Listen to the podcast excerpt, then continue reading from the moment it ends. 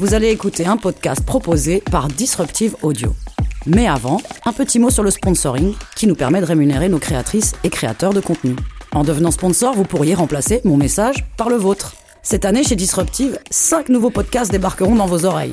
Ne tardez pas, disruptive.audio slash sponsoring. Eh ouais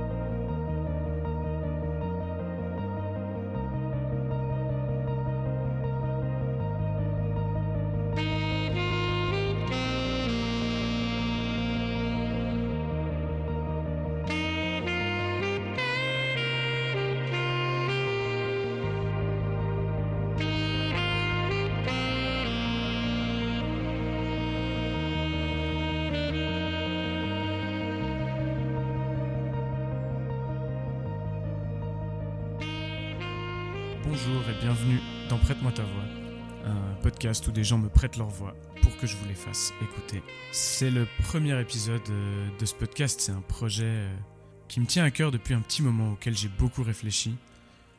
Et euh, ça me fait tout bizarre de me dire que je suis en train enfin de le concrétiser. J'ai pas vraiment d'ambition pour l'instant, pas vraiment d'objectif très précis avec ce podcast. Le but c'est de discuter avec des gens, recueillir des témoignages, pour parler de choses qui ont, qui ont marqué des vies et qui pourraient aider d'autres personnes euh, à mieux s'en sortir dans la leur. Je m'appelle Fred, j'ai 28 ans au moment où j'enregistre euh, cette intro. J'aime la musique, le vélo, les jeux vidéo, passer du temps avec mes amis, et j'ai une formation HES en travail social. Ce premier épisode, il traite d'angoisse, d'anxiété, de crise de panique, de remise en question de soi. Je l'ai enregistré avec Francesco, c'est un ami de longue date. On se connaît depuis très longtemps, donc il euh, il faut pas s'étonner euh, si vous entendez quelques familiarités ou quelques, quelques petites euh, références interpersonnelles des fois là-dedans. C'était une expérience assez intense pour moi parce que on se connaît depuis très longtemps et il y a certaines choses dont on parle que je connaissais déjà de lui et d'autres que j'entendais pour la première fois. Donc j'étais très ému par moments et c'est un beau témoignage intense à recueillir on a enregistré euh, cet épisode chez lui, en buvant une bière euh, et en se regardant un petit peu dans le blanc des yeux. Francesco, c'est une personne euh, que j'ai toujours beaucoup admiré, beaucoup respecté. C'est quelqu'un qui a énormément de talent dans ce qu'il fait, autant dans la musique que dans ses études, que maintenant dans son milieu professionnel de l'enseignement. Mais c'est aussi quelqu'un qui a appris à, à, parler de ses fragilités, à parler de ses fêlures, et qu'en partageant ces choses-là, on devenait plus fort. Je le remercie euh, infiniment pour son témoignage et j'espère qu'il pourra aider certaines personnes à comprendre mieux peut-être euh, ce qui leur arrive et à trouver des outils pour s'en sortir, ou alors euh, à comprendre les mécanismes qui se cachent derrière l'angoisse et l'anxiété. Dans tous les cas, je vous souhaite une bonne écoute.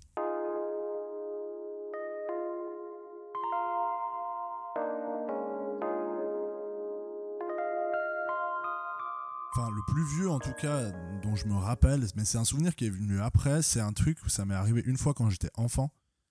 Et euh, je sais que ça m'est arrivé qu'une seule fois, c'était euh, une soirée où euh, j'ai un souvenir assez fort de ça, où justement j'avais déjà cette angoisse qui était arrivée et tout, des problèmes, je me sentais plus respirer, etc. Enfin, j'étais en méga panique de ouf. Et j'étais enfant, je devais avoir, je sais pas, une dizaine d'années, un truc comme ça. Hmm. Mais c'est marrant parce que quand j'en ai parlé à mes parents, ils se rappelaient pas du tout de ça.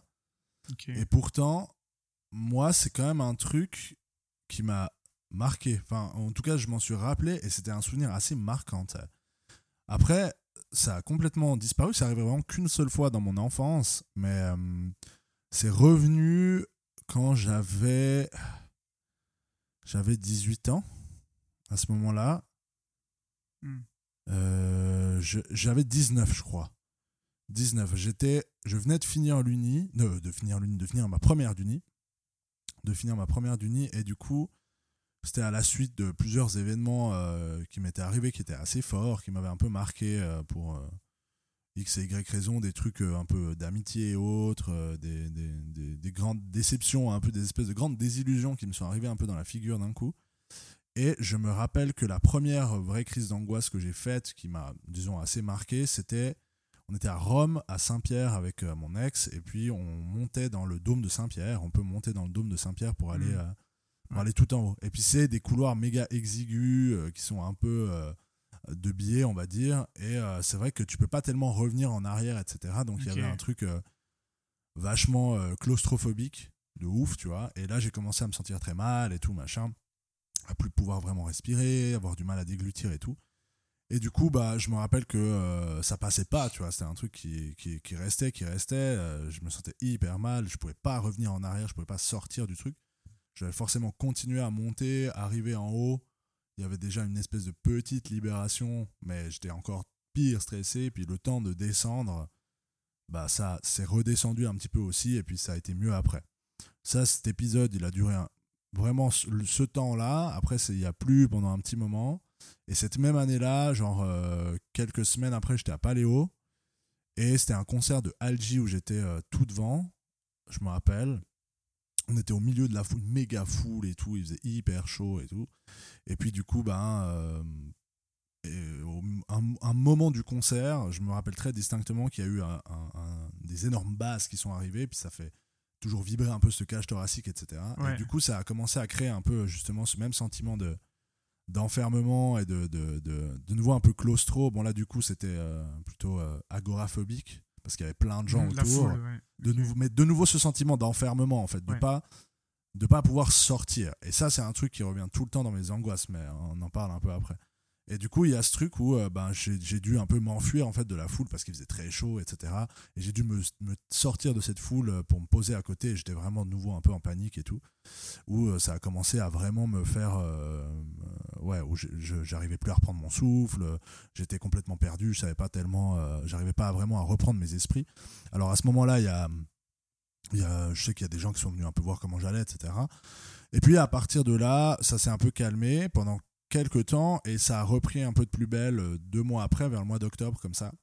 Un moment où je me séparais justement de mon ex etc donc du coup c'était aussi je pense des, des questions un peu euh, émotionnelles qui étaient liées à tout ça. Et Mhm. puis euh, ça a commencé à être assez euh, assez récurrent jusqu'à en devenir vraiment un peu handicapant. Du coup ça a commencé où je me suis retrouvé assez vite en fait dans une dans un moment où euh, je pouvais plus tellement euh, je sais que je pouvais plus tellement suivre un cours à l'uni sans devoir sortir parce que j'étais trop mal.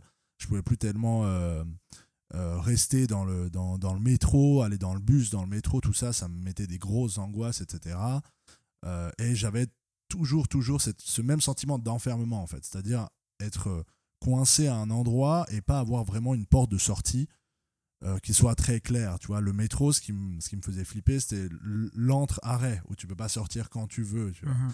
Euh, dans les cours, c'est un- c'était un, peu la même chose. Alors, oui, tu peux sortir quand tu veux, si tu veux, mais tu es quand même euh, au milieu d'un cours que tu es censé Ouais. suivre, etc. Tu vois, donc il y a, il y a quand même un côté où tu es. Où voilà, tu es, dans une activité, tu es dans quelque chose que tu es en train de faire, et c'est comme si je le vivais comme un enfermement, en fait, comme euh, ouais, d'être coincé Mhm. dans un truc, en fait. Et euh, du coup, c'est venu euh, après sur d'autres, plein d'autres situations, tu vois, par exemple les concerts, les trucs comme ça. Il y a ce côté où tu es. alors là, tu es, t'es moins enfermé parce que t'es sur une scène relativement grande, etc. Donc mais quand t'es quand toi, même. quand toi, tu fais le concert. Ouais, tu oui, quand toi tu joues ouais. le concert, ouais, exactement. Quand tu joues le concert sur scène, en fait, ce qui se passe, c'est que t'es quand même entre guillemets enfermé dans ton activité. C'est-à-dire que jusqu'à la fin du concert, ben voilà, il y a l'aspect où tu, Ouais. tu, tu Pas trop censé te barrer Bah ouais. du. Ouais. t'es pas trop censé sortir, etc. Tu vois, donc du coup, ça crée ce sentiment où c'est comme si il, il manquait cette porte de sortie, où t'as as, l'impression que tu peux pas te barrer, euh, et, et ce pour plusieurs raisons. C'est-à-dire que moi, je sais que c'était très lié, euh, notamment au fait de comment les gens allaient voir ça. C'est-à-dire si je me casse euh, au milieu d'un concert, par exemple, comment les gens vont voir ce truc, tu vois, que ce soit euh, les gens euh, du public ou que ce soit les gens bah, du groupe Mhm. comme vous par exemple.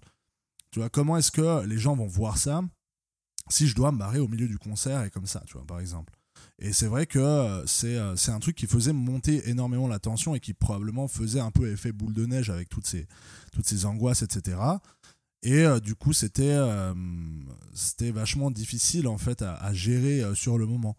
Et, euh, et je sais pas si tu te rappelles, il y a un temps où, j'avais, où je prenais un peu de, de Temesta, justement, ces, Mhm. ces petits médics que tu prends pour euh, calmer des crises d'angoisse.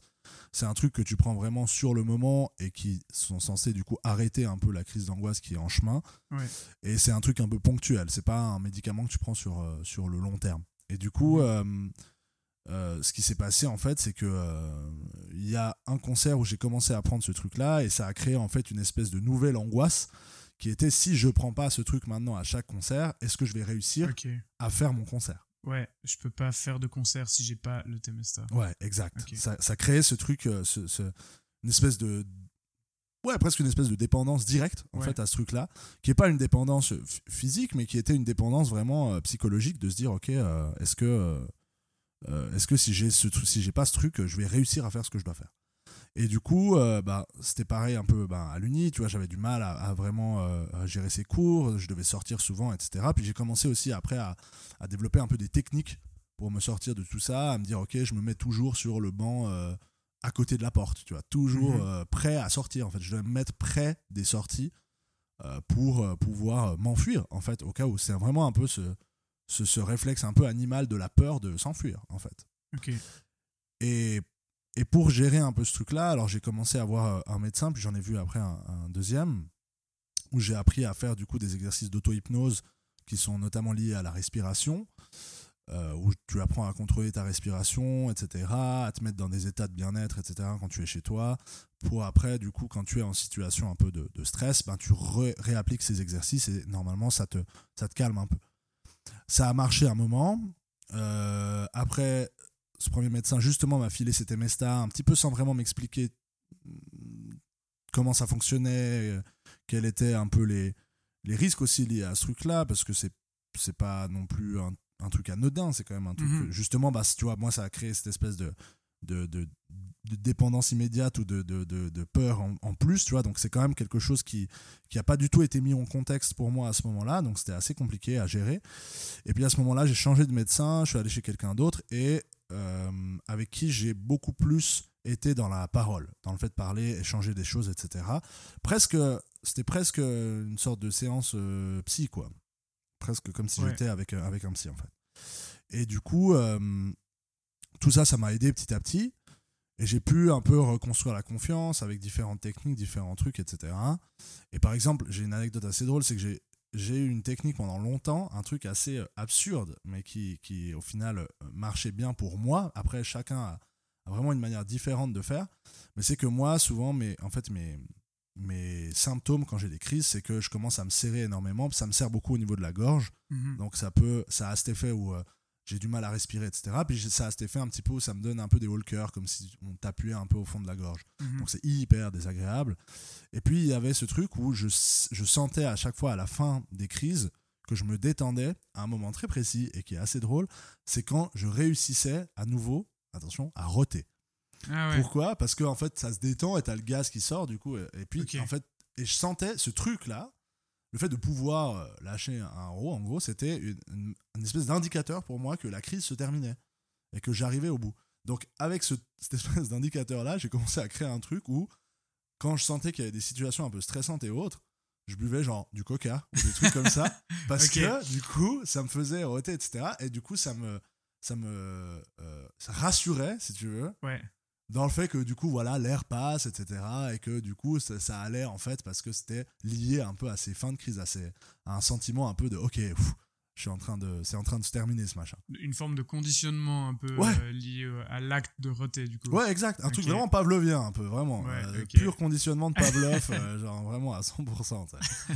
donc du coup c'est assez marrant tu vois comme anecdote mais mais mais ça montre que t'as vraiment tu- ça, ça tient vraiment à pas grand chose en fait ces trucs là et, euh, et du coup bah je sais qu'un temps j'avais un peu abandonné ces trucs de coca et autres mais que j'avais toujours avec moi une espèce de petite euh, petite fiole enfin, c'était pas vraiment une fiole avec du bicarbonate de soude que je foutais dans un peu d'eau etc et puis que je buvais Wow. parce que du coup bah ça fait arrêter et tout. Donc j'étais vraiment une espèce de dealer avec mon bicarbonate de soude dans la poche de ma veste. Où j'avais ce truc là Waouh. mais c'était un peu en fait c'était marrant parce que c'était un peu aussi le fait d'avoir ce truc avec moi c'était rassurant en fait Mhm. par le fait que tu vois que j'avais ce truc au cas où tu vois je savais que j'avais ce machin qui allait me pouvoir du coup me faire un peu roter et que du coup ça allait me faire entre guillemets, du bien par rapport à ces crises. Donc c'est vraiment un truc, et je te jure que quand j'avais pas ce machin, je me sentais pas bien, tu vois, parce que je, je, je, pouvais pas avoir, euh, je pouvais pas avoir ce relief un peu, enfin, ce, ce, ce, truc qui allait me, me, me, me rassurer, tu vois, me, ouais, me faire du bien en fait. Ouais. Et si on fait un méga raccourci, le, le, tes crises d'angoisse étaient liées à euh, avoir euh, un truc de bicarbonate de soude sur toi à un moment. Bah, alors, euh, pas, pas, les crises d'angoisse en elles-mêmes, mais disons, le, le, en tout cas, le, le fait d'avoir un truc de bicarbonate sur moi, ça me rassurait. Ouais. Après, c'est pas ça qui générait ou pas des crises ou qui empêchait ou quoi les crises, évidemment. C'est des trucs beaucoup plus complexes et beaucoup plus mmh. profonds. Mais ça me rassurait en tout cas d'avoir ce truc-là. Ça a tenu un moment, j'ai commencé à arrêter, enfin j'ai commencé à arrêter, tiens, très beau, euh, très beau paradoxe. j'ai arrêté d'avoir des crises euh, régulières, etc. J'ai commencé à aller mieux par rapport à ça. Et puis il y a eu après toute une longue période où j'ai plus du tout eu euh, quasiment de crise d'angoisse pendant très longtemps. Et puis, j'ai commencé aussi à avoir un psy petit à petit, à, à discuter un peu, parce que j'avais compris aussi qu'il y avait beaucoup de choses que je devais régler personnellement sur, sur bah justement le, le, regard des autres, sur comment moi je me vois, sur euh, et c'est des trucs qui sont pas encore d'ailleurs tout à fait réglés, tu vois. Sur euh, voilà comment moi je me vois, quelles sont mes, mes, valeurs, euh, comment est-ce que enfin qu'est-ce que j'accepte ou pas, qu'est-ce que je veux présenter aux autres ou pas, qu'est-ce que j'assume ou pas. Donc on a fait un petit travail de fond. Et puis fast forward un peu, on est arrivé en, en 2020, donc l'année passée. Et je venais de terminer un peu ma thérapie avec mon psy. On avait fait trois ans ensemble. On s'était dit, bon, bah vas-y, on peut, euh, on peut poser un peu le machin. Normalement, ça va. Enfin, on a fait des progrès, etc. Bah, on, peut, on peut arrêter un peu, clore la thérapie pour l'instant. Et ce qui s'est passé, c'est que bah, six mois plus tard, euh, je me suis retrouvé à être euh, assez stressé. Je faisais énormément de choses dans ma vie à ce moment-là. J'étais vraiment sur tous les fronts. Je faisais ben, j'avais mes études que j'étais en train de, de, de faire. J'étais à la HEP, en train de faire mon deuxième master et puis en train de, de bosser à fond là-dedans. Euh, j'avais mes stages à l'école, etc. Donc assez stressant en même temps. De l'autre côté, je faisais de la musique nuit et jour, que ce soit euh, en solo à la maison, que ce soit avec le groupe Dive, avec mhm. notre projet qu'on avait de jazz aussi, Mantis, machin. Enfin bref, plein de projets en même temps énormément de concerts aussi en même temps, euh, plein de trucs, etc. Où je découvrais aussi ce monde du, du Peura, euh, des choses comme ça. Euh, beaucoup du coup de pression, beaucoup sur le, sur, sous les feux de la rampe, on va dire, etc. Et puis je mhm. me mettais un peu une grosse pression moi-même aussi à partir du moment où j'ai commencé à faire de la musique seule, où du coup j'ai je me suis mis des standards qui étaient hyper élevés. J'ai commencé aussi à, avoir des espèces de, de, de, de, fantasme, on va dire, par rapport à ce truc de musique. Euh, de voilà, est-ce que je vais mhm. pouvoir peut-être en faire un truc? Et puis en même temps, tu vois, j'étais à la HEP en train de bosser pour faire, faire mon boulot, euh, enfin voilà, devenir prof comme je suis maintenant. Donc euh, c'était vraiment un moment où en fait, j'avais pas une seule seconde pour me poser. J'étais vraiment tout le temps en train de faire des trucs. Et je pense que je m'anesthésiais aussi un petit peu avec ça. C'est-à-dire que tu vois, je faisais de la musique pendant 10 heures d'affilée à la maison, dans ma cuisine, en fumant un million de clopes. Mhm. Et puis je finissais ça à 2 2h du matin, je fermais mon ordi après des sessions comme ça, et puis je me retrouvais à être euh, pendant encore 3 heures sur mon tel, euh, à regarder des vidéos YouTube, des machins, des trucs, etc., à me lever le matin, enfin bref, c'était, c'était une période où j'étais en fait, euh, c'était un trop plein, j'avais beaucoup, trop, beaucoup, trop, beaucoup, trop sur moi. Et puis, ce qui s'est passé, c'est que du coup, il y a eu cette, cette fameuse grande crise qu'on connaît tous maintenant du mm El Grande Covid. Et du coup, il y a eu aussi, disons que ça a été un moment quand même assez particulier parce que ben, j'ai commencé à refaire un petit peu une, crise. J'ai fait une première crise où j'étais en date avec une fille, où du coup euh, j'ai, euh, bah, j'étais hyper stressé par rapport à ce truc, etc., par rapport à, ce, rendez-vous et tout, parce que c'était important et tout pour moi. J'ai commencé à stresser à fond parce que je me disais, voilà, comment est-ce qu'elle va me voir, etc. De nouveau, toujours ces trucs par rapport à soi-même, à la vision de soi, au regard des autres, etc. Et en plus, c'était saupoudré de tout, ces, tout ce contexte, du coup, enfin, entouré de tout ce contexte, du coup, euh, dont je viens de parler. Et puis, euh, bah, ce jour-là, j'ai refait une crise. Cette fois, c'est arrivé un petit peu différemment. J'ai fait aussi une crise d'hyperventilation. Donc du coup, euh, tu respires trop vite, tu t'oxygènes beaucoup trop et tu commences à tourner de l'œil littéralement. Enfin, Mhm. tu commences un peu à, à moitié à t'évanouir. Donc c'était assez flippant, mais c'était la première fois que je faisais ça. Donc en plus, euh, je savais que c'était une crise d'angoisse, mais l'hyperventilation, je l'avais jamais fait, donc ça m'a fait flipper à fond. Donc ça a renforcé encore à fond le machin. Et du coup, je me suis retrouvé euh, à partir de ce moment-là à, à avoir nouveau un peu des crises qui sont arrivées. Et tout d'un coup, il y a eu la nouvelle du, du lockdown, du, du, du grand, du premier confinement, du coup, euh, 13 mars euh, 2020. Ouais.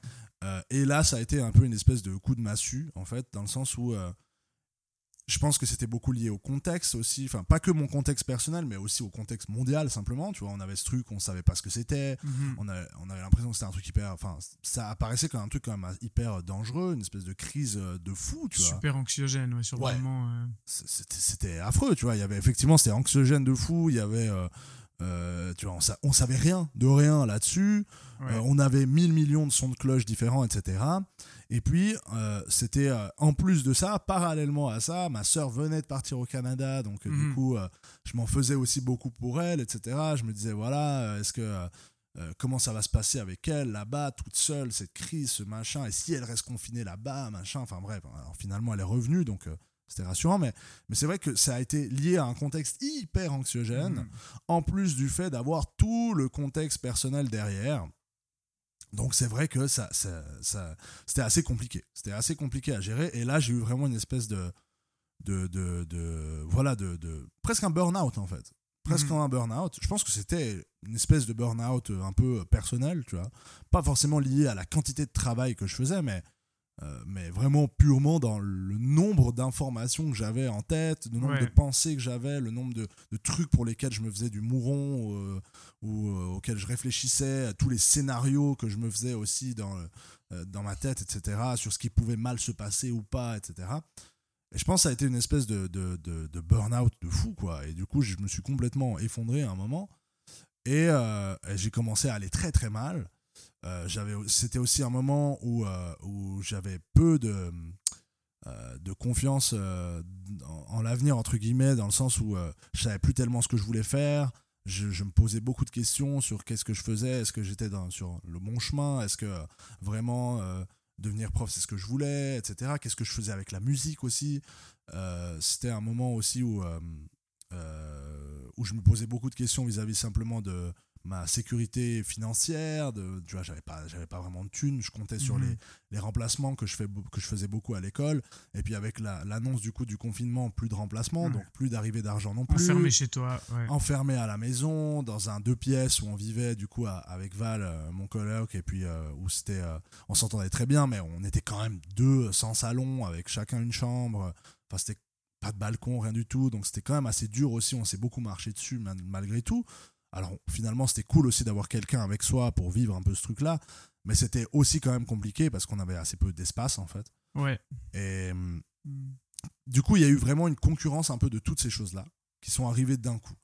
Et là, ça a commencé à être vraiment la merde, où j'ai eu vraiment mais des énormes crises d'angoisse, de panique abusées, où j'ai commencé à avoir, je sais pas, 6, 7, 8, 10 crises de panique par jour, chez moi, tu vois, même pas dans des situations euh, euh, effrayantes ou dans des situations stressantes, tu vois, purement à la maison, quoi. Et, et ça a commencé à être vachement dur, à être vraiment. Ça, ça t'émousse, en fait, euh, énormément d'avoir ce genre de truc. Tu sais pas pourquoi, qu'est-ce qui t'arrive, tu comprends pas, tu sais que tu as eu déjà des, des angoisses avant, donc tu connais un peu ce truc, mais tu, tu sais pas du tout pourquoi ça revient. Et du coup, j'ai recontacté mon psy, on, est, pas- on a recommencé à faire des séances, à faire deux séances par semaine, etc. Enfin, c'était vraiment très, très, très intense. En plus, on devait les faire à, à distance. Donc, c'était en plus hyper bizarre de faire les séances de psy chez soi. C'est vraiment pas du tout un Ouais, espace. ouais, ouais. euh, C'est pas neutre en fait. Bah non, pas du tout. Tu vois, t'es dans ta chambre là où tu dors euh, le soir et tu fais ta Mhm. séance de psy, tu vois. C'est. T'as pas le trajet aussi entre le psy et chez toi pour un peu euh, Bah, pour évacuer le truc. ouais. euh, ouais. Ouais, c'est clair, pour, pour réfléchir, pour poser les choses, etc. Et puis juste pour Mhm. passer d'un espace à un autre. Alors Ouais. après, du coup, j'ai j'ai aussi demandé à Val de pouvoir faire ça dans sa chambre pour pouvoir quand même sortir un tout petit peu de mon espace. Ouais. Donc euh, ça, il a été super cool de me laisser euh, aussi euh, sa chambre pour, pour faire vraiment ces, ces moments-là. Et euh, mais voilà, mais puis en plus c'est bizarre, tu vois, t'as ton coloc qui est là dans la pièce d'à côté ouais. et t'es en train de raconter des trucs à ton psy euh, que potentiellement t'as jamais dit à personne et sur des Mhm. trucs, euh, tu vois, ouais, c'est quand même très bizarre en termes d'intimité aussi parce que quand t'es avec ton psy au cabinet, etc., bah t'as quand même ce rapport d'intimité où tu, tu te sens à l'aise. En plus, si t'as l'habitude, ben voilà, c'est un cadre assez safe où tu peux parler de beaucoup de choses, etc. Quand t'es chez toi, c'est super bizarre d'avoir ces d'avoir ces séances de psy, tu vois. C'est pas du tout fait pour ça et c'est pour ça Mhm. que en général on va ailleurs, tu vois. Ouais, Donc, ça a euh, du sens. Le cabinet a beaucoup de sens. Ah euh, bah, ouais, clairement. Pour ça, euh, là, alors là, en tout cas, le, le- c'était, euh, j'ai vraiment vécu l'importance d'avoir des lieux séparés euh, Ouais, pour ces activités-là, quoi. Clairement, ces activités, on dirait que je vais à la piscine. Mais du coup, du coup, ça a été, ça a été un moment assez difficile parce que bon bah, alors ça c'est clair que tout le monde a dû se réadapter à une nouvelle manière de vivre, etc. Pendant un certain moment. Euh, mais moi, je devais me réadapter, on va dire, à ça, avec tout ce que j'avais derrière et avec tout, du coup, euh, un peu le, le- le- poids que j'avais sur les épaules, euh, enfin, ou que je me mettais sur les épaules, on va dire. Et du coup, c'était très compliqué. Donc, ça, il y a eu des moments vraiment de haut et de bas par rapport à ça, où du coup, il y a des moments où ça allait vraiment moins bien, des moments où ça allait mieux, etc. Il y a des moments où je suis arrivé vraiment dans des, dans des, des, des, des sombres abîmes euh, vraiment assez affreuses qui avaient quand même des états un peu. euh, Enfin, qui touchaient à des états quand même assez dépressifs, etc. J'étais pas vraiment en dépression à fond, j'étais plus dans des. On va dire des. euh, des- un syndrome d'anxiété assez fort. Mais il y a eu quand même vraiment des moments de désespoir total, en fait, où tu as l'impression que tu vas jamais sortir de ça, tu as l'impression que tu es coincé à tout jamais, tu vois, on reprend sur cette idée d'être coincé dans un truc, ben, là, Mhm. il y a vraiment ce truc-là où tu as l'impression d'être d'être vraiment coincé dans, dans ces angoisses et ces peurs permanentes et que tu as l'impression que tu vas jamais t'en sortir et que c'est fini. Ta vie, elle va être comme ça euh, jusqu'à la fin de tes jours, en fait. Et que euh, tu vas, euh, tu vas vivre euh, dans le désespoir et dans la tristesse et dans l'angoisse euh, constamment. Que tu vas jamais réussir à refaire les choses que tu faisais avant, tu vois. Et, et par rapport à ça, ben, du coup, alors voilà, ça, ça, ça a été euh, vraiment des moments très très très durs. Il y a eu euh, des torrents de larmes et de trucs qui sortaient, des douleurs physiques aussi. euh, ça se manifestait par des douleurs physiques super euh, extrêmes où j'étais hyper tendu. Enfin, c'était c'était vraiment un peu tout. Tout mon corps Mhm. subissait un peu ce truc-là, tu vois, pas que ma, ma psyché. Et euh, il est venu un moment le- le- la question en fait de euh, la médication. Est-ce que du coup, à ce moment-là, ça vaudrait pas la peine de commencer une médication autour de ça pour simplement calmer un peu en fait les symptômes de mes crises, etc. Au début, moi, j'ai vécu ça comme un méga échec. Je me suis dit, ça y est, je suis tombé tellement bas que euh, je dois maintenant prendre des, des médocs pour euh, aller mieux. Et du coup, euh, je- je- j'en suis vraiment arrivé là. Donc ça veut dire que ça va vraiment pas du tout. J'ai vraiment très, très mal vécu ce truc-là. Je, j'ai- je m'en suis voulu à moi-même. Je, je, je, je savais pas tellement comment réagir à ce truc-là. Et il m'a fallu quand même plusieurs semaines pour déconstruire ça avec mes parents, avec mon psy, avec euh, mes potes, etc. De pouvoir parler de cette question-là et comprendre qu'en fait, c'est pas aussi terrible que ce qu'on croit et que c'est plutôt le fait de se donner, d'accepter de prendre en fait des béquilles pendant un temps pour pouvoir bah, recommencer à faire des choses et puis pour pouvoir justement bah, revenir, euh, euh, revenir en étant en meilleure forme en fait. Mhm. Et où il y a vraiment cette. Enfin, c'est mon père qui m'avait donné cette image euh, qui m'avait assez parlé, qui était ce truc voilà, ben, tu, tu, te, tu te fais les ligaments croisés euh, dans un match de foot ou de rugby, et ben, tu, tu fais six mois avec des béquilles à, à faire ton opération, etc. Parce que ben, tu as besoin. Tu as besoin de support et d'aide pendant un moment pour pouvoir revenir après et rejouer. Mhm. Et du Et c'est coup. pas grave. Et c'est pas grave. Ouais. Ouais, c'est ça. C'est pas grave en fait. Et c'est vrai que Mhm.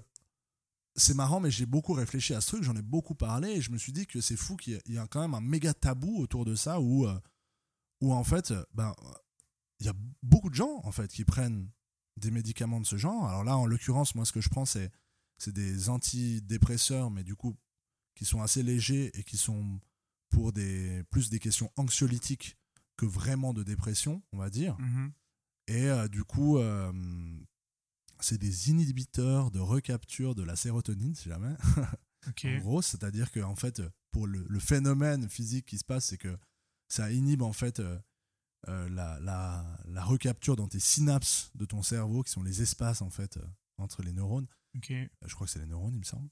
Et il me semble que c'est ça. Je fais de la, de la neuro euh, maintenant, euh, la neuro du dimanche.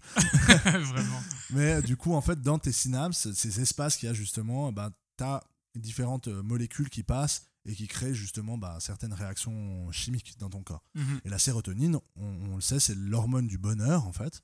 C'est l'hormone qui te rend heureux, qui te fait du bien, etc., qui peut être provoquée par plein de choses. Et en fait, ce, ce médicament, il fait que, en fait, ça laisse plus longtemps, si tu veux, la sérotonine dans tes synapses, enfin, Ouais, dans cet espace, avant d'être recapturé par justement les neurones. Et du coup, en fait, ce truc-là, c'est, entre guillemets, ça, ça te rend un peu plus heureux, ça te, enfin, ça te, ça te, euh, ouais, ça, ça te met un peu mieux, en fait, simplement, tu vois. Ok. C'est- assez euh, particulier, c'est vraiment un peu la magie noire de la science. Mais est-ce que ça aide de comprendre un peu ce phénomène-là? Ouais, moi ça m'a beaucoup aidé, ouais, d'apprendre, de comprendre ce que c'est, justement de, j'ai eu besoin de vraiment déconstruire à fond ce truc de médicament, de comprendre à fond ce que c'est, comment Mhm. ça agit, qu'est-ce que c'est, comment ça marche. Et tu vois, bah, j'ai appris justement, voilà, qu'il n'y a pas que ces médicaments-là qui agissent sur nos synapses, etc.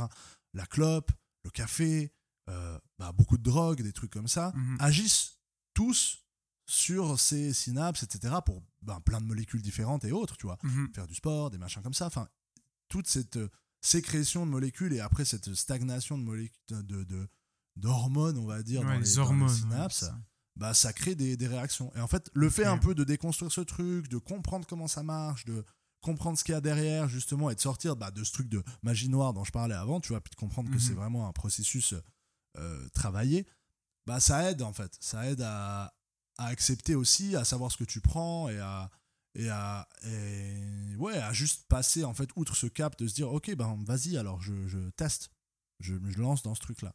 J'essaye de prendre ce truc-là.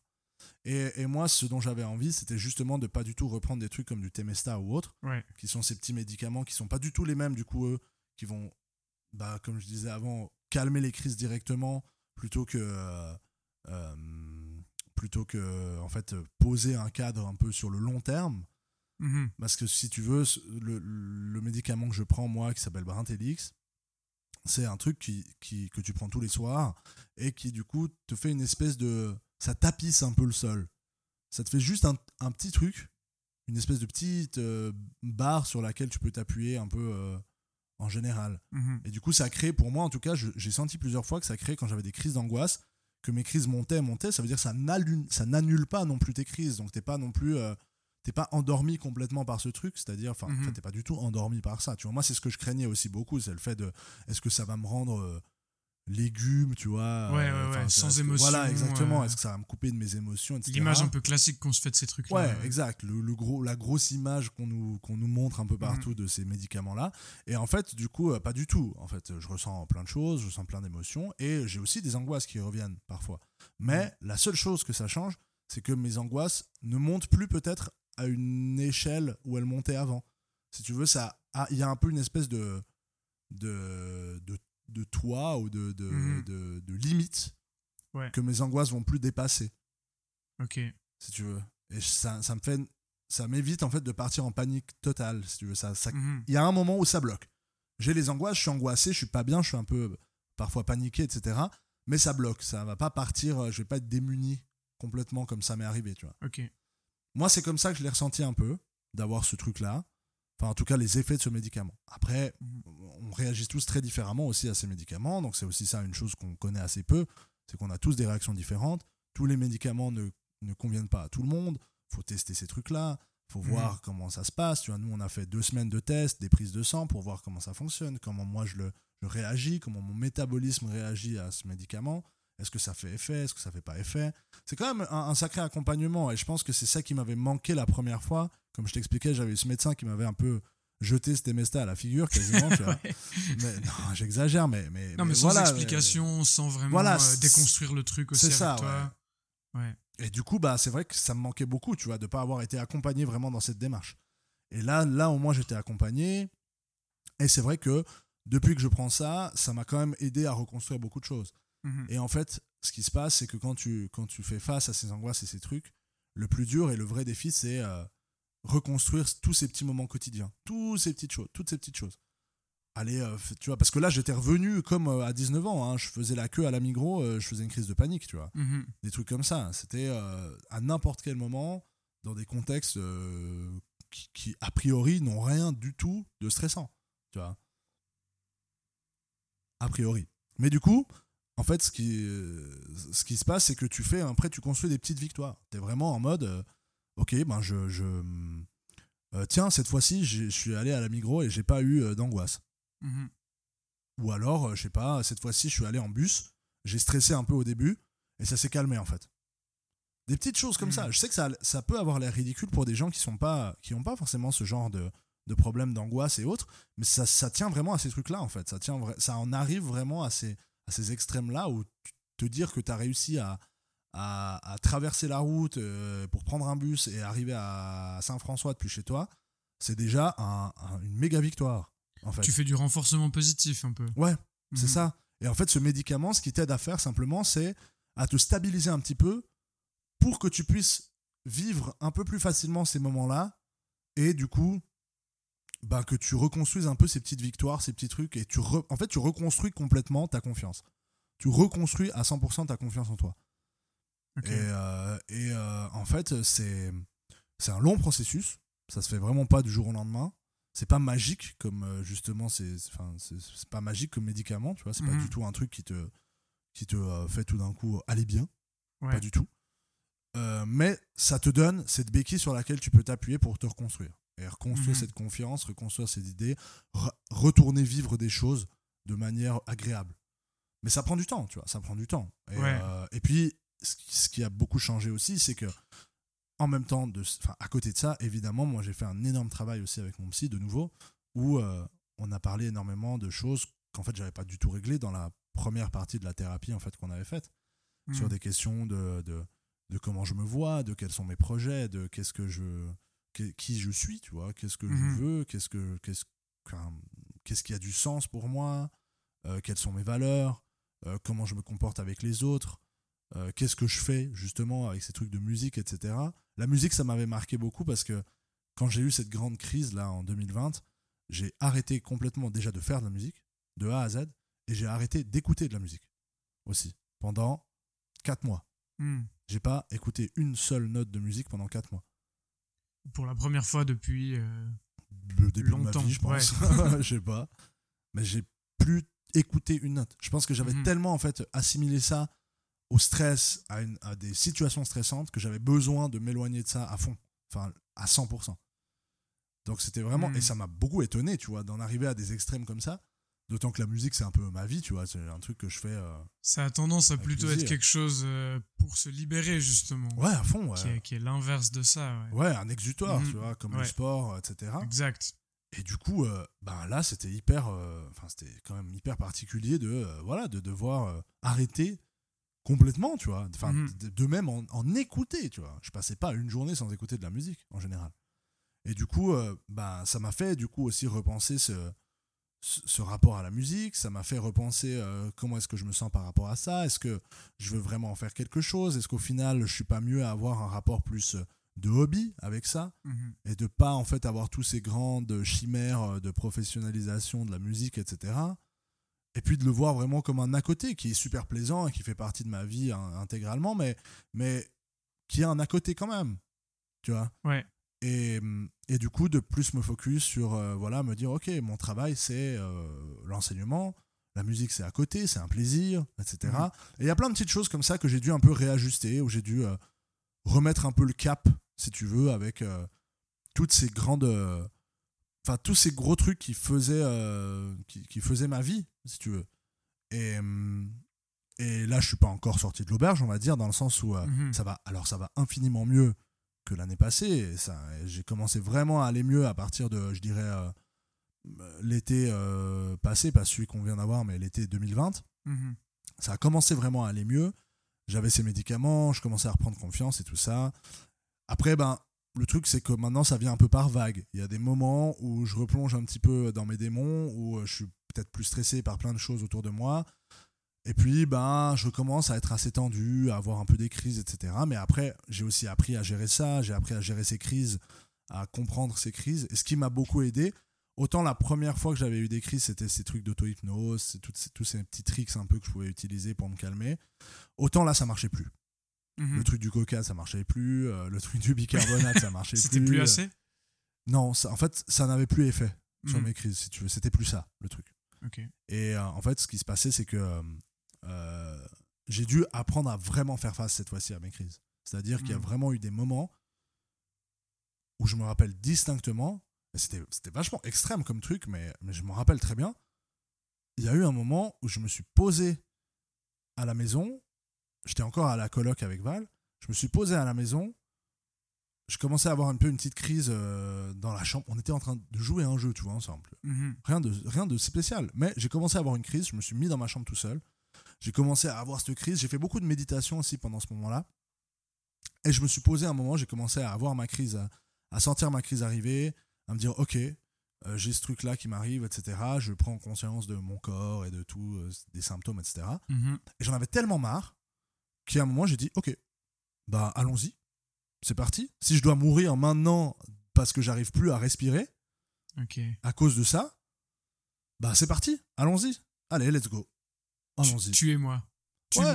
Plus- Crise. Pas, pas tellement dans, dans un délire. Fais ce que euh, tu veux. Tu vois, pas tellement dans un délire suicidaire, tu vois, de se Ouais. dire euh, euh, je, je, je- j'ai envie, je, vais me donner la mort parce que je me sens trop mal, tu vois. Mhm. C'était pas tellement ce truc-là. J'ai eu, j'ai été un petit peu border avec ce truc-là pendant. Il y a eu quand même une ou deux fois où j'étais tellement mal que s- il y a eu cette once de pensée qui est apparue et qui m'a fait d'ailleurs une terreur euh, absolue par rapport à Mhm. ça.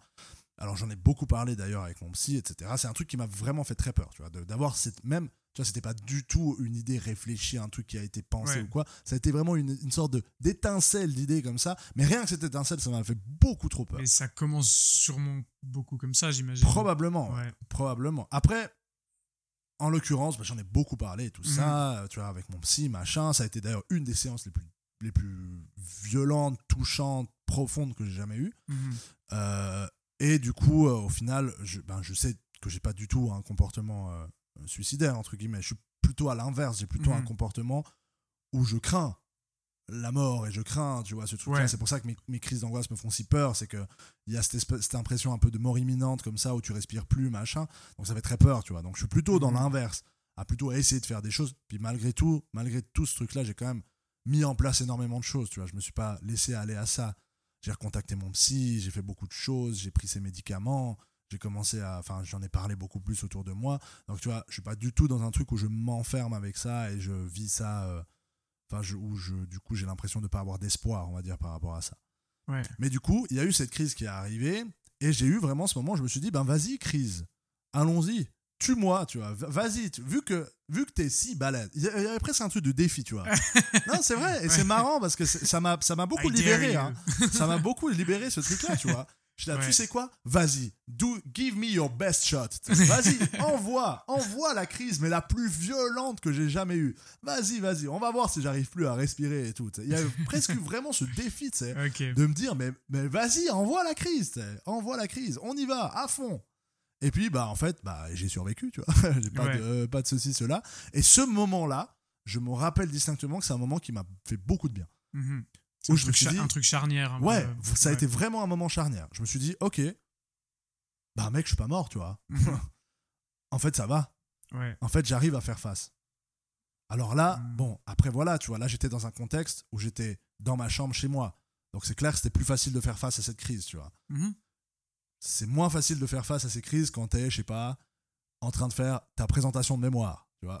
Ou Bien sûr. au milieu d'une classe avec des élèves. C'est clair, c'est clair. Mais ça a quand même été un moment assez important où je me suis dit, bah, tu sais quoi, allons-y, vas-y, lance, lance, à, à- lance à fond. On lance à fond ce truc. Allez, Mhm. on vit la crise à fond. Et euh, ça m'est arrivé plusieurs fois après, par la suite, de, de, de, de- d'avoir cette, cette réaction-là. Un jour, de me dire, mais allez, de, de, tu sais, de quoi j'ai peur Vas-y, je suis en voiture, là, je suis en train de faire mon truc, tu lâches tout, lâche les chevaux. Vas-y, envoie la crise. Y a Plutôt vraiment, que d'essayer de la combattre. Exact, coup, ouais. Plutôt que de tenir, tu vois, de... parce que tu te Mhm. sers aussi beaucoup quand tu es en crise, etc. T'as- Moi, j'ai ce réflexe de me contenir à fond, tu vois, d'avoir Mhm. l'impression que je dois tout contenir à l'intérieur, que je dois pas craquer, pas lâcher et tout. Donc tu te fais des tensions qui sont inimaginables. Euh, euh, mais du coup, plutôt que de tenir ça, etc., tu te dis, ok, je lâche, vas-y, on y va. Ok. J'ai peur de Wow. mourir euh, étouffé. Eh ben, c'est parti Mhm. on se lance, tu vois. et, et en fait, ce, ce truc-là, tu vois, c'est. euh, c'est. euh, bah, ça fait beaucoup de bien, tu vois. C'est. c'est- presque un peu ce truc de euh, utiliser la force de l'autre, tu vois, aller dans le sens de l'autre pour utiliser sa force plutôt que de, de retenir contre toi, tu vois. Ouais. Enfin, c'est un peu ce truc-là, tu vois. T'as un peu ce truc où. Bah, t'es là, ok, allons-y, plongeons à fond dans l'abîme, tu vois Mhm. on plonge la tête là-dedans et on verra bien comment on en sort. Et en fait, bah, bah là, moi, ça m'a beaucoup aidé de faire ce truc, tu vois. D'avoir tout d'un coup ce moment où, euh, vas-y, je lâche les chevaux, à fond la Mhm. caisse. Et ça te permet de te rendre compte que du coup, cette crise, elle est pas aussi puissante que ce que tu t'imaginais avant, peut-être. Ouais, à fond. À fond, t'as moins la crainte, en fait, que euh, c'est un truc qui te domine complètement et qui va être. euh, ouais, qui a, qui a vraiment le pouvoir sur ton corps, tu vois. Mhm. c'est un truc qui te, euh, ça, te- ça te libère un peu de cette, cette crainte-là, justement. Alors après, il y a plein d'autres choses derrière, évidemment. Mais malgré tout, voilà, t'as quand même ce truc où t'as l'impression que t'es presque plus maître de ton corps.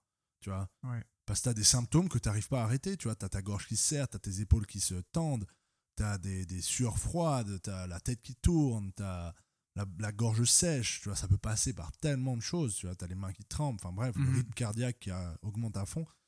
Du coup, t'as l'impression de plus être maître de ton corps, tu vois. C'était là, mais mec, j'ai- j'ai pas demandé à, à ce que mon corps se mette à faire ça, tu vois. Mhm. Et du coup, euh, ouais, t'as l'impression d'être un peu dépossédé de ton corps. Et du coup, le fait de justement te dire, mais en fait, c'est. Ouais, ces crises-là, elles ont, elles ont pas autant de pouvoir que ça sur moi, en fait. Mhm. Ça va, tu vois. Je m'en sors. Ouais, ça les démystifie. Ouais, ça démi... Exact, ouais. Ça, les démystifie, à fond. Et du coup, bah, ça, ça a été un moment charnière. Et puis voilà, il y a eu, après plein d'autres petites choses, il y a eu des moments charnières aussi qui ont accompagné ce truc-là, qui était le fait que, ben, j'ai fini mes études. Après, euh, j'ai eu, euh, j'ai recommencé à travailler. J'ai obtenu un poste avant de finir mes études euh, en stage rémunéré. Donc, le truc de l'argent, ça a disparu aussi, cette crainte d'avoir assez d'argent. Euh, Ouais. Tu vois, j'ai- trouvé après un appart à moi où j'ai pu avoir mon espace à moi, un salon, une chambre, machin. Euh, donc, euh, ça m'a. J'ai trouvé un peu aussi toute une forme de stabilité, on va dire, Mhm. que j'avais pas. Et du coup, ça m'a aussi permis de beaucoup calmer tous ces trucs-là. Après, voilà, ben, ça arrive encore que j'ai des périodes où je suis moins bien, où je me pose plus de questions, peut-être j'ai moins confiance en moi, ou bah, c'est souvent quand même lié à des trucs un peu euh, émotionnels, tu vois, des, des questions bah, d'amour, des questions Mhm. de. de, de euh, ouais, des ruptures, des, ques- des questionnements par rapport à ça, ou alors par rapport à mm, je sais pas, un positionnement par rapport à des amis, des, des groupes d'amis, des choses comme ça, des gens que tu Mhm. vois moins, des gens que tu vois plus, comment tu te présentes au- avec les gens, enfin, c'est- tellement de choses en fait qui sont liées à ça que du coup, ben euh, voilà, ça, ça, ben, ça évolue en fait à fond. Mais ça peut arriver que, euh, enfin, il peut arriver que ça revienne et que euh, du coup, ben, il y ait des périodes un peu moins drôles que d'autres. Ouais. Et, euh, et je sais pas, ça, tu vois, je sais pas dans quelle mesure je vais vivre toute ma vie avec ce truc-là Mhm. ou pas. Ou est-ce que je vais suffisamment avancer pour que ça arrive? Alors je pense que je vais suffisamment avancer pour que ça arrive de moins en moins, mais est-ce que ça va plus jamais arriver tu vois? C'est un peu ça la question. Parce que là, bah voilà, là je suis encore un peu dedans, je continue ma médication, ça fait une Mhm. année maintenant. Et puis j'ai, ah, je suis pas tellement dans l'idée d'arrêter pour l'instant, tu vois. Ah, J'ai encore du chemin à faire. Mais euh, disons que euh, moi, je, euh, je, je, je sais pas si un jour ça va disparaître complètement, tu vois. Même Ouais. si j'arrête les médocs, etc., tu vois, peut-être Mhm. que ça ira beaucoup mieux, que je vais arrêter les médicaments et que ça ira très bien. Bah, est-ce que ce truc-là va disparaître à tout jamais, tu vois? J'en sais rien. C'est hyper intéressant euh, parce que c'est, enfin, ça a l'air d'être tellement multifactoriel du coup. Ouais. Parce que tu as tous ces éléments super concrets de quand tu vis une crise, comme tu disais, bah de déjà arrêter de la combattre et de l'accepter, mais qu'aussi ce qui aide, c'est tout ce que tu as pu faire à côté dans ta vie des des, de ton environnement en fait. Ouais, de fou. ouais. L'aménagement de ton environnement et puis ce qui se passe autour de toi, ça a une énorme influence. C'est clair. Et de te rendre compte aussi que du coup, euh, j'ai l'impression dans ce que tu dis, c'est que tu, tu dois te rendre compte que c'est pas non plus de ta faute Mhm. forcément que ça t'arrive quoi. Ouais. Il y a un bout, en fait, c'est aussi des trucs complètement indépendants de toi, et puis euh, toi, t'es juste réceptif à certaines choses, peut-être. Ouais, c'est clair. En tout cas, moi, je, je sais que j'ai tendance à beaucoup remettre les choses sur moi, à être très. euh, Ouais, avoir beaucoup le focus sur moi, tu vois, à me dire, Mhm. ok, c'est. Par exemple, tu vas de me dire, c'est ma faute si j'arrive pas à gérer ces trucs. Ouais. Et pas, il y a plein de trucs qui m'arrivent, Mhm. c'est pour ça que ça me met mal. Tu vois, j'ai plutôt le. Je vais avoir toujours un peu le point de vue inverse. Mhm. Il y a plein de trucs qui arrivent, pourquoi j'arrive pas à les gérer Tu vois, Ouais, ouais, ouais. tu vois ce que je veux dire? C'est un peu ce truc où je. C'est moi le, le- Comme si t'étais capable de tout. euh. C'est ouais, exactement ce truc un peu où tu te dis, euh, euh, voilà, je, je, je, j'arrive pas à gérer. pourquoi j'arrive pas à gérer C'est pas bien. Euh, je suis une merde que j'arrive pas à gérer. euh, tu vois, bon, je grossis le trait, mais en vrai, c'est, on n'est pas si loin, tu vois. Euh, j'arrive pas à changer les choses. Il y a plein de trucs que je fais pas bien dans ma vie, que je Mhm. devrais faire mieux, etc. Donc c'est clair que moi, alors moi, j'ai cette tendance-là, tu vois. Je suis un, un perfectionniste maladif de fou, Mhm. où je dois faire tout parfaitement, sinon j'ai l'impression que je fais tout mal. Ou j'ai l'impression que si je suis faillible, ne serait-ce qu'une seconde, plus personne ne m'aimera. Tu vois, Enfin, il y a plein de. Ouais. Tu vois, alors je- de nouveau, j'exagère beaucoup, tu vois, mais le fond du fond du truc, c'est lié à ça, tu vois. C'est lié à cette Mhm. peur-là, tu vois. Et euh, après, évidemment que je suis pas à, à me dire ça tous les jours, tu vois. Mais, euh, mais c'est quand même lié à ces peurs profondes-là. C'est cla- quand même lié à ça. Donc c'est vrai que tous les facteurs, effectivement, bah, tu as ces facteurs purement physiques, déjà que tu dois apprendre à gérer et à combattre. Enfin, combattre, non, justement, pas forcément apprendre à les combattre, mais à gérer ce truc-là Mhm. de ok, mon corps réagit d'une manière qui n'est pas normale et qui en plus est hyper flippante. Ouais. Et de l'autre côté, bah effectivement, tu as tout cet environnement qui t'entoure où tu te poses un million de questions. Et je pense que le plus dur, en fait, et ce qui a été le plus dur pour moi euh, euh, l'année passée, c'est que j'avais en fait une espèce. J'étais, j'avais dans les mains une pelote de laine complètement mélangée. Mhm. Et je devais apprendre, en fait, ce que j'ai fait avec mon psy, c'est que j'ai dû apprendre à tirer les fils. À tirer les fils petit à petit, à comprendre, ok, il y a ça, ok, je, je sors le fil, je commence à tirer le fil, stabilité financière. Ok, je commence à tirer le fil, euh, sens de la vie, qu'est-ce que je veux faire plus tard? Je commence à tirer le fil musique, à tirer le fil euh, amour, à tirer le fil euh, coloc, à tirer le fil, tu vois, t'as Ouais. plein, plein, plein, plein, plein de fils. Et ce qui est très dur, c'est quand tous ces fils-là se mélangent et sont Mhm. complètement mélangés, complètement. euh, euh, ouais, vra- vraiment euh, emberlificotés, si tu Ouais, veux. ouais, ouais. Enfin, c'est le mot, tu vois, mais c'est ça. C'est que vraiment tout, c'est. euh, tout c'est un, un gros nœud de trucs. Et puis Mhm. tu sais, bah, justement, que les nœuds, si tu tires fort dessus, ça a tendance à plutôt resserrer le nœud qu'à Mhm. vraiment en faire quelque chose, tu vois. Donc du coup, tu es obligé d'aller tranquille et de ben, bah, prendre le temps de voir, ok, ça c'était le fil, ça c'était le machin, ça je vais devoir euh, desserrer ce nœud à, ce moment, à cet endroit-là, mais je vais devoir tirer un bon moment pour que ça fonctionne. Donc ouais, c'est hyper compliqué ce genre de truc. Mais euh, il faut prendre le temps, il faut accepter de prendre le temps, et ça j'ai beaucoup de peine avec ça, bah, j'ai tendance à être assez impatient. Mais il faut accepter de prendre le temps et que ça va pas se régler en, en une seconde. Ouais. Et que, ben ouais, il va falloir. ah, déjà, il va falloir mettre la tête dedans. T'as pas le choix. Si tu veux y Mhm. aller, bah, va falloir plonger. Hein, va falloir, euh, ça va pas être drôle. Tu vas avoir plein de trucs que tu as peut-être voulu omettre, euh, que tu as peut-être voulu oublier, etc. Mhm. Mais il va falloir plonger, tu vois. Il va falloir plonger dans ces trucs. Je dis pas forcément revenir toujours sur le passé, parce que c'est pas forcément non plus quelque chose de très, de très sain, tu vois. D'être toujours dans le passé. Ouais. Mais c'est beaucoup sur des comportements, tu vois Mhm. aller plonger dans tes comportements, dans tes manières de faire, de voir les choses dans le présent, tu vois, et comment ça peut être dans le futur. Et du coup, après, le passé peut t'aider à ça, à comprendre d'où ça vient. euh, Est-ce qu'il y a eu des choses un peu, peut-être que tu as vécu, qui t'ont amené à ça? C'est quand même intéressant d'avoir le chemin, mais ça suffit pas, tu vois. Tu peux pas te baser, ok, j'ai vécu tel événement traumatisme, traumatique, euh, ben, euh, ok, tout est réglé, j'ai compris maintenant vois. Mhm. tu, tu t'es obligé d'aller chercher quand même dans les comportements, dans ce que tu Ouais. fais, etc. Parce que sinon, tu changes pas, en fait. Et du coup, euh, ouais, faut, faut y aller, quoi. Faut y aller, faut prendre le temps. Euh, et puis, ben, faut euh, pas trop désespérer, quoi. Parce que c'est très, dur, Mm. c'est vraiment très dur. Et des fois, tu as l'impression que tu es perdu euh, au milieu du désert et que tu vois aucune oasis, tu vois. Mais, Mm. mais Ok. Ça, ça, ça, il y a, il y a, y a euh, Agraba qui est pas très loin, tu Ouais. vois, où tu peux, où tu arrives finalement, tu vois. Si tu croisais euh, Francesco qui redescend de son dôme euh, à Rome, euh, est-ce que c'est ça que tu lui dirais? Ah. Je me demande si Francesco qui descend de son dôme, il, il comprenait déjà vraiment, tu vois. J'étais pas encore, euh, j'avais pas. Je pense que je dirais ça plutôt à Francesco euh, à l'Uni, tu vois, après. Ok. Celui qui vit un peu ça euh, tous les Mhm. jours, t'as. Ouais. Je pense que ouais, je lui dirais voilà, enfin de, de... Je- ouais, je pense que le plus important c'est se dire on s'en sort quoi. Mhm. On s'en sort. C'est pas drôle, ça prend du temps, c'est compliqué. Et il faut, la tête- enfin, il faut mettre la tête dedans, comme tu faut y disais aller, avant. quoi. ouais, faut Ouais. y aller, t'as pas le choix. Mais euh, on s'en sort. Mais faut accepter ça. Le plus dur, c'est d'accepter aussi. hein. Le plus dur, c'est d'accepter que t'es Mhm. mal, en fait.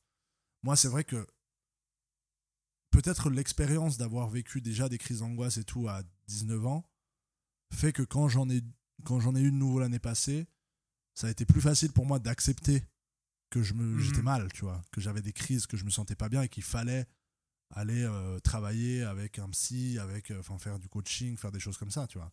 Ouais. Je pense que ça, c'est déjà une, une étape qui est très compliquée, Mhm. qui est comprendre que ça va pas bien, accepter que ça va pas bien et accepter que bah, tu as besoin d'aide, en fait. Que tu. Que, te- que en fait, tu, tu, tu, c'est- important que tu ailles voir quelqu'un, que tu en parles avec quelqu'un. Et c'est important. Je pense que c'est important aussi que ce soit quelqu'un qui que tu connais pas, que tu connais pas, quoi, qui est pas lié à, à, à- toi. Mhm. C'est important aussi de pouvoir en parler avec tes amis, avec ta famille, avec les gens qui t'entourent. Je pense que c'est important dans le fait aussi que par rapport au regard qu'ils peuvent avoir là-dessus, c'est vachement important qu'ils comprennent ce que tu vis, tu vois. Parce que sinon, en fait, tu, tu as une... As beaucoup, enfin, moi, en tout cas, j'ai eu beaucoup de pudeur par rapport à ce truc, tu vois. Où j'ai, Mhm. pendant très longtemps, fait semblant de rien avec euh, mes amis, avec euh, ma famille, euh, à toujours être là et arriver euh, à dire, ouais, ça va. Tu vois, à pas Ouais. oser dire aux gens, ouais, là, je suis, mec, je suis pas bien, je suis en crise de fou, j'ai l'impression que je vais mourir, tu vois. Mhm. Ça m'a, mis. Ce qui n'est pas un truc qu'on entend Ouais, comme ça clair, très tu souvent. vois. ouais. Et ça m'a mis très longtemps avant de Mhm. pouvoir faire ça, tu vois. Donc je pense que déjà, c'est important de pouvoir en parler et être avec des gens qui t'entourent où tu te sens suffisamment à l'aise pour euh, aussi en parler, tu vois. Mhm. Et je pense que euh, après parler à quelqu'un que tu ne connais pas, qui est un professionnel de ça, psychologue, psychiatre, enfin il y a différentes approches, tu vois, tu peux faire Mhm. plein d'approches différentes par rapport à ça, coaching, etc. Mais je pense que d'en parler à quelqu'un que tu ne connais pas, c'est vachement important parce que ça, ça te libère aussi de quelques, de quelques chaînes et tu peux après te retrouver à dire des choses que tu as dit à personne ou des choses qui sont très profondes, tu vois, que tu n'as peut-être pas osé aborder. Je dis pas que c'est facile non plus avec quelqu'un que tu connais pas. hein. Moi, il m'a fallu 4 ans pour parler de certaines choses avec mon psy, tu vois, alors que c'est mon psy et que je C'est une très relation bien. aussi euh, qui, qui se crée avec C'est le clair. temps. Ouais. C'est clair, Il y a une confiance qui s'obtient. ouais. c'est clair, ça prend du temps. Mhm.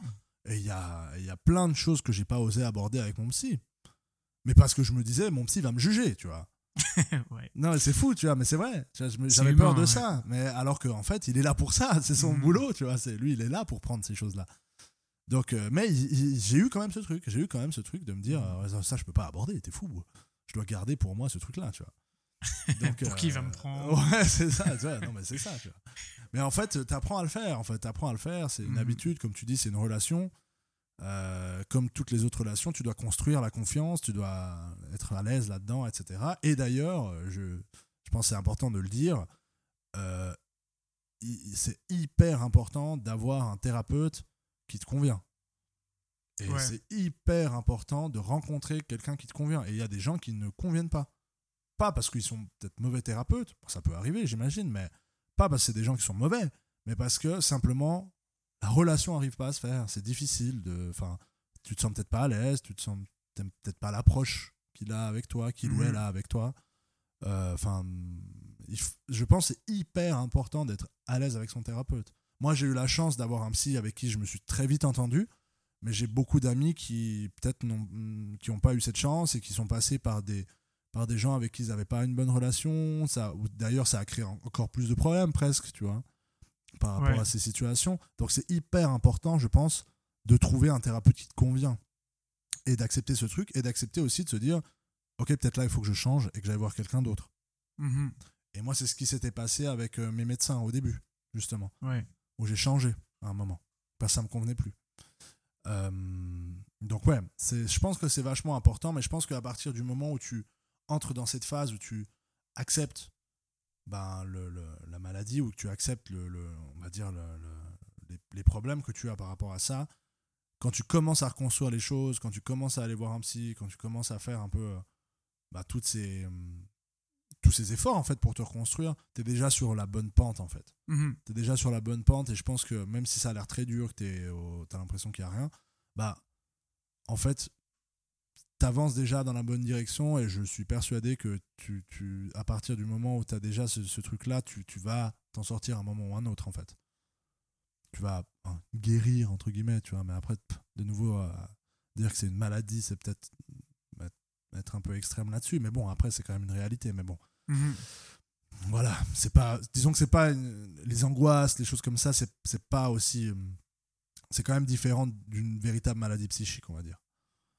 Donc, euh, tu peux avoir un syndrome anxieux, moi c'est ce que j'ai, Mhm. c'est un syndrome anxieux, ça reste quand même une, une, entre guillemets affection psychique, Mhm. mais euh, mais tu vois, c'est quand même très différent de genre la bipolarité. euh, Ouais. de borderline, etc. C'est quand même, c'est quand même vraiment pas la même chose. Et c'est pas du tout d'ailleurs, d'ailleurs pour juste reprendre sur ces médicaments et sur le, le tabou qu'il y a autour de ça et les, et les mythes qu'on crée autour de ces médicaments, c'est d'ailleurs pas du tout les mêmes choses.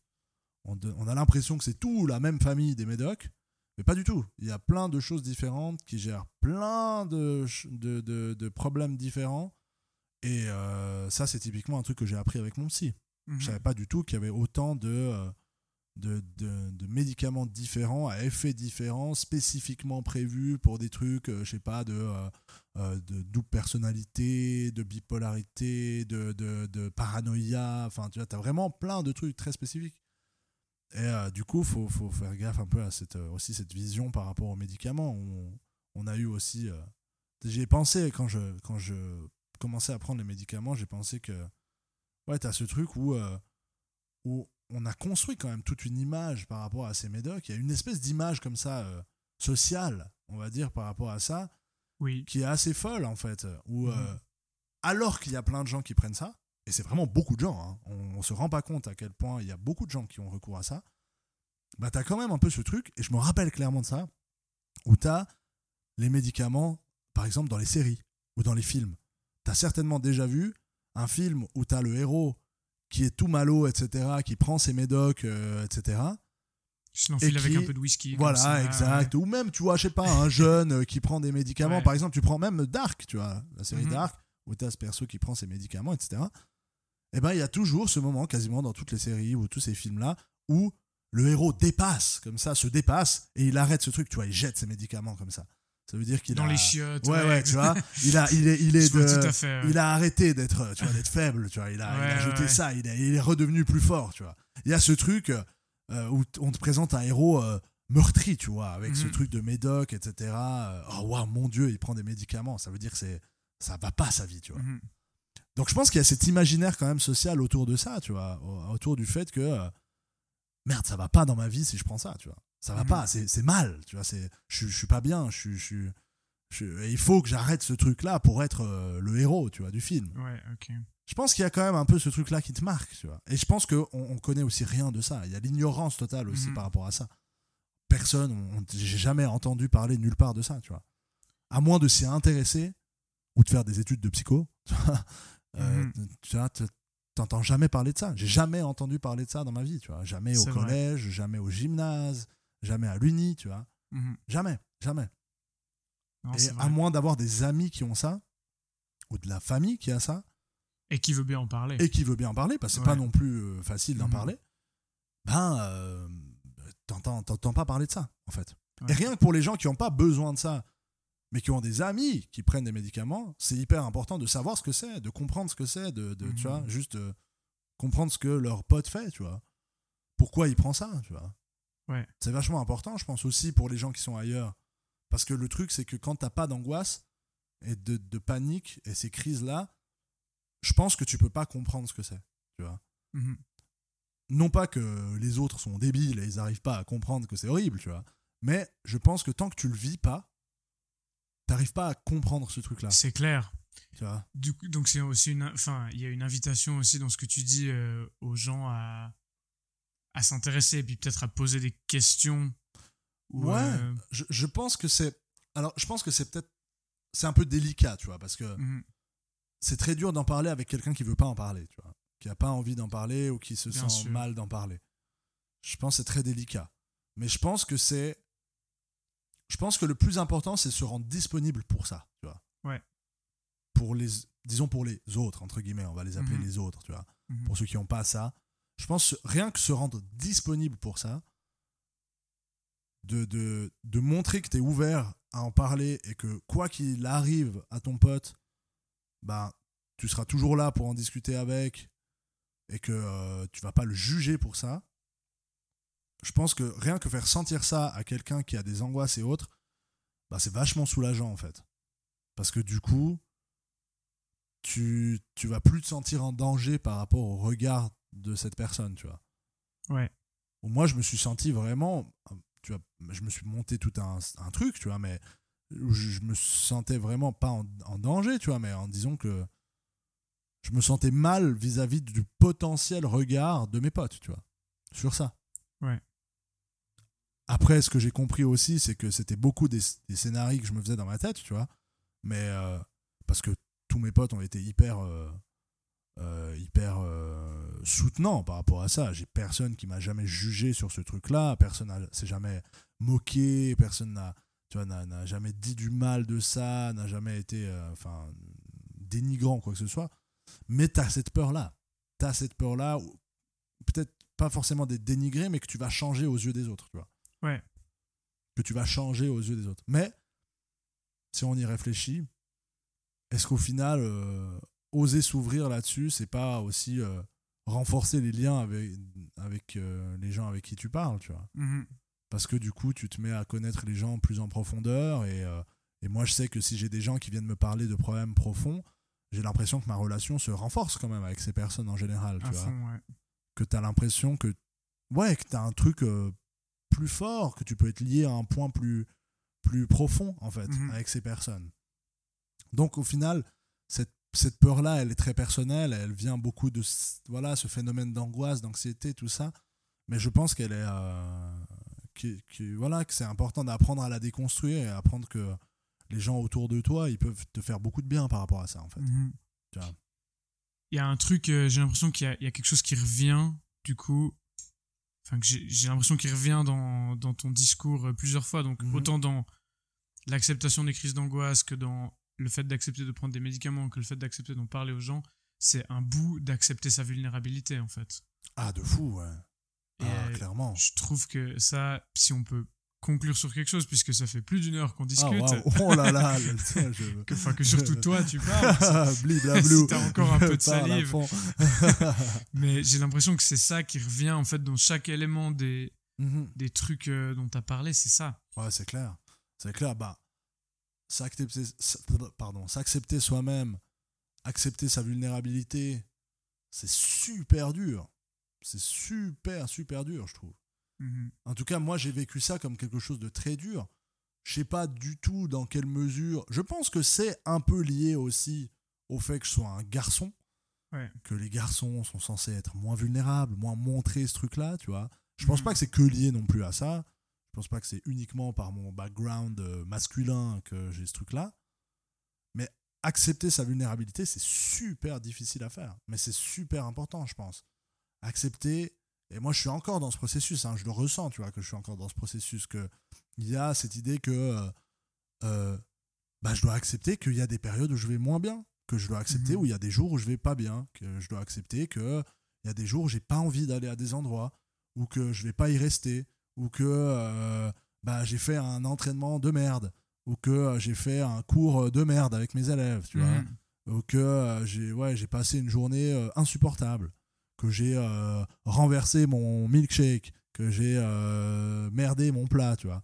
En fait, accepter toutes ces failles, ces vulnérabilités, ces trucs-là, accepter qu'on n'est pas parfait, en Mhm. fait. Ouais. Qu'on est purement humain, purement imparfait, tu vois. Et du coup, euh, c'est. euh, on, ouais, on dit euh, parf- parfaitement imparfait, tu vois. Ce truc-là. Nous sommes les humains parfaitement imparfaits.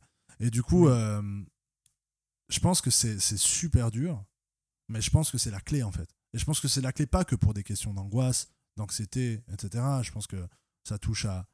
Je pense que ça, ça touche un peu tout le monde et que ça touche quand Mhm. même beaucoup d'autres domaines. Mais je pense que c'est un peu la clé, ouais, clairement. Je pense que, en tout cas, ça fait partie des clés. Je pense pas qu'il y a que ça. Je- dans ces questions d'anxiété et tout ça, il y a aussi d'autres choses. Mais, je, suis assez persuadé que c'est beaucoup lié à ça, ouais. Clairement. Accepter que t'es pas euh, un, espèce de Superman qui peut euh, tout prendre sur, euh, sur ses épaules et puis ne jamais montrer que tu vas pas bien, etc. Je pense que ouais, c'est clairement c'est clairement le nerf de la guerre en tout cas. Ça marche. Je pense que c'est un, Absolument, je ouais. pense que c'est un bon message à retenir de ça, du ouais, coup. à fond, acceptez, acceptez vos, vos failles, acceptez qu'on est tous vulnérables. Ça nous arrive à tous de chier dans la colle, comme dirait Nils.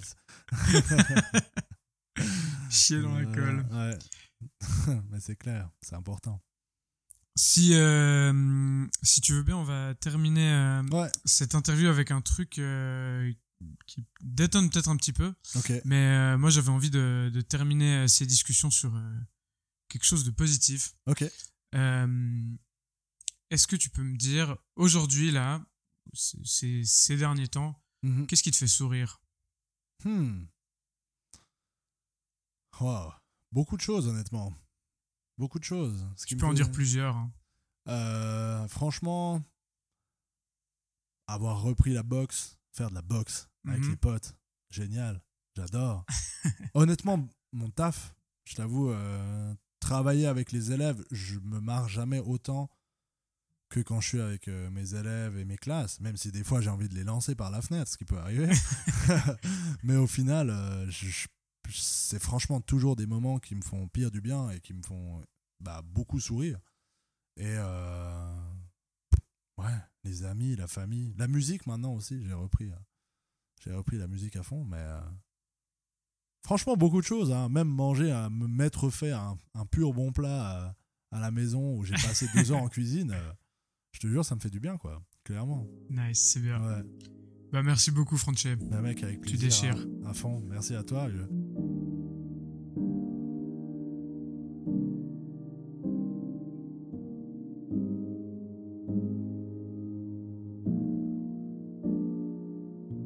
Prête-moi ta voix est un podcast enregistré, produit et réalisé par moi, Fred Rebaud. Les musiques d'intro et d'outro ont été composées et enregistrées par Francesco Bucciarelli et moi-même. Je le remercie infiniment pour son aide. Le podcast est disponible sur toutes les plateformes d'écoute, Spotify, Apple Podcast, SoundCloud ou autres, et sortira euh, au gré du vent et de mon rythme personnel, mais si possible au moins une fois par mois. Vous pouvez me trouver sur Instagram à prête-moi ta voix.podcast. N'hésitez pas à prendre contact avec moi si vous avez des choses à dire ou si vous voulez témoigner dans le podcast. Je vous remercie du fond du cœur d'avoir écouté cet épisode. Prenez soin de vous, prenez soin des autres et à bientôt.